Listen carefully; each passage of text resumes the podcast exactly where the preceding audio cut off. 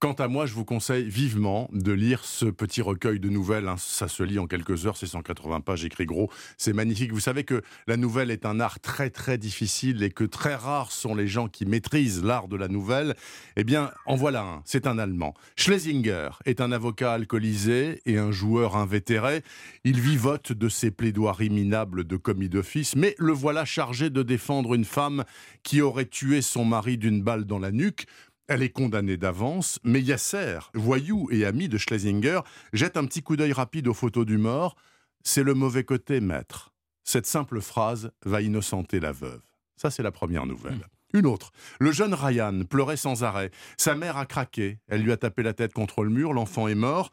Elle est en prison, bien sûr. Elle en sort et rejoint sa brute de mari. On comprend en fait qu'elle s'est accusée pour l'innocenter. J'ai été tellement bête. C'est ce qu'elle dit en faisant basculer l'escabeau du balcon du quatrième. et puis elle descend dans la rue sur le trottoir.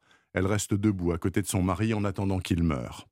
Émilie a 53 ans quand le cancer la tue. Brinkman reste seul jusqu'à l'arrivée des nouveaux voisins. Antonia est une très belle femme. Son époux est rarement là. Un samedi, il répare sa voiture, il est glissé sous la carrosserie. Brinkman pousse le cric. Antonia est veuve. La vie de Brinkman va pouvoir recommencer.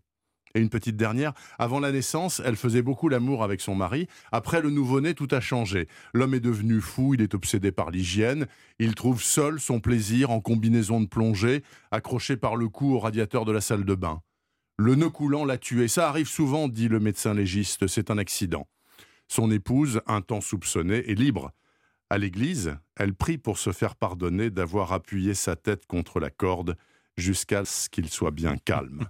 Ce sont quatre des douze nouvelles extraordinaires et magistrales signées de l'avocat berlinois Ferdinand von Schirra. Toutes nous disent la même chose. Personne ne naît criminel, mais vous comme moi pouvons le devenir. C'est une question de circonstance. Sanction, ça s'appelle donc Sanction de Ferdinand von Schirra. Ça vient de paraître chez Gallimard, c'est plus que recommandable, croyez-moi.